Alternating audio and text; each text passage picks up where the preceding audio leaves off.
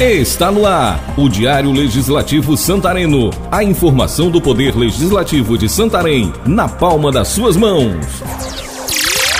Diário do Poder Legislativo. Olá, olá, você que está sempre ligado aqui nas informações do Poder Legislativo Municipal. Estamos com uma programação especial, afinal estamos em recesso parlamentar, ou seja, os vereadores não estão em plenário resolvendo as demandas do povo santareno. Mas nós estamos aqui produzindo informações para você, porque os parlamentares estão nas ruas buscando resolver as demandas da população. Eu estou aqui nos estúdios com a nossa querida Márcia Reis, que é assessora de imprensa do vereador Júnior Tapajós, também como chefe de gabinete desse parlamentar. Márcia, os serviços encerraram no plenário, nesse primeiro período da 19 legislatura, da primeira sessão legislativa dessa legislatura, e os vereadores aprovaram projetos como, por exemplo, a LDO, a Lei de Diretrizes Orçamentárias, que dá uma previsão aí de como vai ser né, a votação da Lei Orçamentária Anual para o exercício de 2022.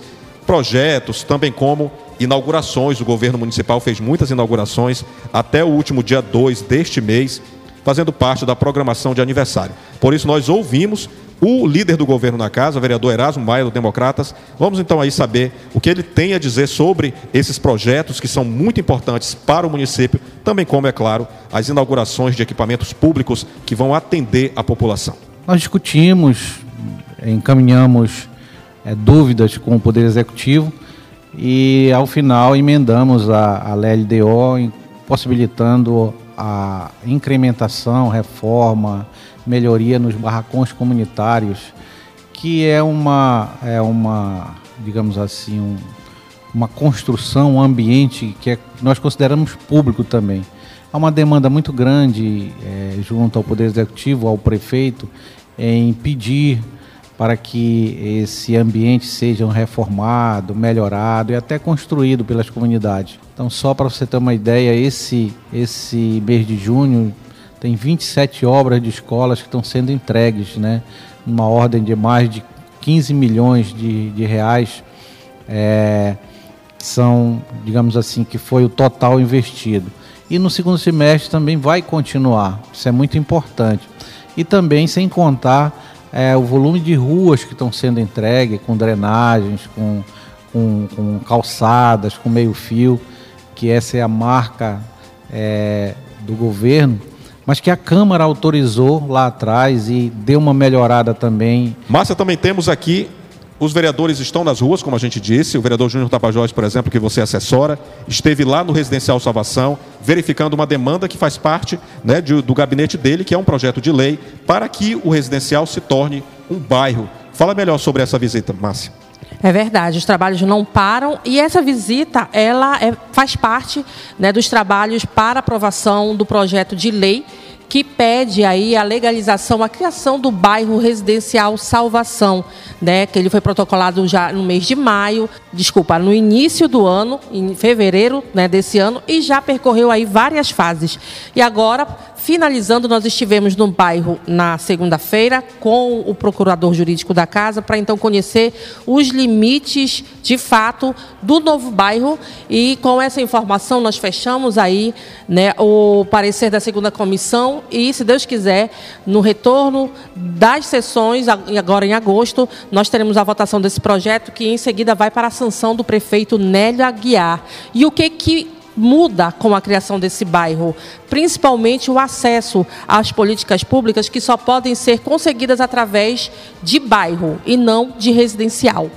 E, afinal, são milhares de famílias, né? Olha, por falar em famílias, em comunidade, a vereadora Alba Leal, do MDB, esteve lá no bairro Bela Vista, também está precisando de obras de infraestrutura. A vereadora esteve, sobretudo, nas vias A, B, C e D, atendendo aí a associação de moradores daquele bairro. O presidente da associação, Rogério Batista, foi pessoalmente lá com a vereadora nessas ruas e ela pôde fazer com que isso se torne um requerimento para ser levado até o Poder Executivo e, é claro, para que a Prefeitura possa resolver essas demandas de infraestrutura lá no Bela Vista. A bancada do Partido dos Trabalhadores, aqui na Câmara de Santarém, garantiu emenda parlamentar de 340 mil reais, não é, Márcia?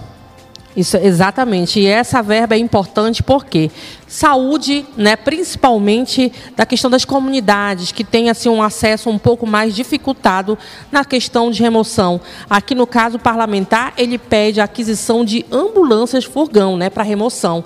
Importante, por quê? Porque aí já não dispõe da cidade, né, o que com certeza vai deixar aí o atendimento muito mais rápido e dinâmico. O outro vereador foi o Erlon Rocha, do MDB, que visitou a Companhia de Portos e Hidrovias, a CPH, para conhecer o projeto que beneficiará a população de Santarém.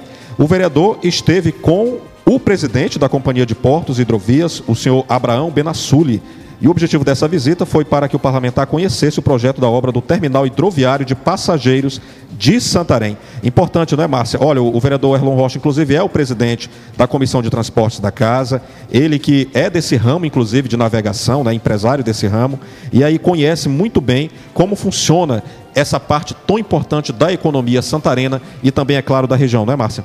Com certeza, nós temos uma região totalmente portuária, né? Por sermos uma região de rios e uma obra desse porte, já que já era aguardada há muito tempo, já tem 92% aí concluída e logo logo vai poder estar funcionando plenamente 100%, dando conforto não só aos passageiros, mas também a vazão aí do transporte de cargas também, Jefferson.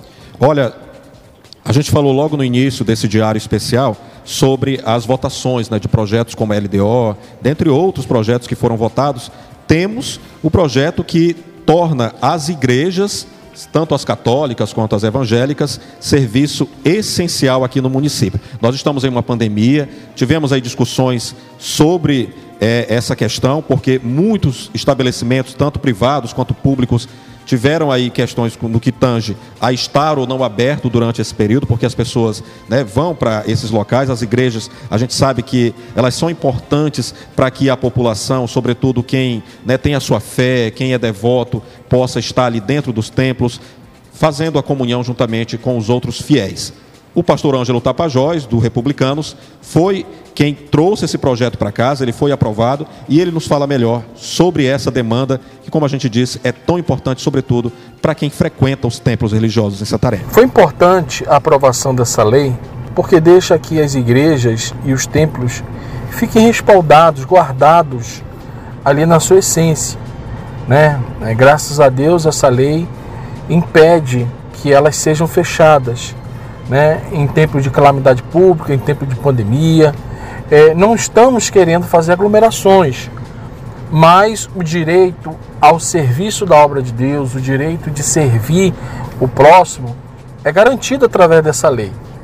Né? Não pode ser fechar as igrejas, pode até limitar é, o número de pessoas ali no culto, mas fechar as igrejas ali, é, através dessa lei, nos dá esse respaldo de manter ela aberta, para que a gente possa fazer as doações de alimento, para que o fiel possa fazer a sua oração, para que a gente possa atender a pessoa nesse momento de sofrimento diante da pandemia. E para encerrar, Márcia, nós temos a comissão né, de representação do recesso parlamentar. São os vereadores que representam a Câmara Municipal durante esse período Fala melhor para a gente sobre isso, porque a população às vezes pensa assim: ah, não tem ninguém trabalhando na Câmara. Não, nós, inclusive servidores, estamos aqui e, é claro, os vereadores, além de estarem nas ruas, também há vereadores que ficam na casa para atender as demandas internas e, claro, também externas da população, não é isso? Exatamente, uma comissão de recesso que a gente chama aqui, o trabalho não para. E esse ano, nesse primeiro semestre, a comissão está composta pelo vereador Silvio Neto, do DEM Gerlande Castro, do PSB, Carlos Silva, do PSC e Adriana Almeida, do PV. Então, esses vereadores, eles ficam de sobreaviso, de plantão, recebendo essas demandas, né? E com certeza encaminhando para que o trabalho não fique parado. É uma comissão muito importante, assim como os demais órgãos também, quando entram de recesso, ficam com a sua comissão ali de plantão. Aqui na Câmara a gente também tem uma comissão, porque o trabalho não pode parar. Com certeza. Márcia, muito obrigado pela sua participação hoje, nesta quarta-feira, 7 de julho. Olha, o Diário do Legislativo Santareno é uma produção da Assessoria de Comunicação da Câmara Municipal de Santarém. Você pode obter informações, inclusive, no nosso site, nas redes sociais. Qual é mesmo o endereço do nosso site, Márcia? Tá, o nosso site, então, tem o endereço de santarém.com É só acessar e acompanhar os trabalhos do Legislativo.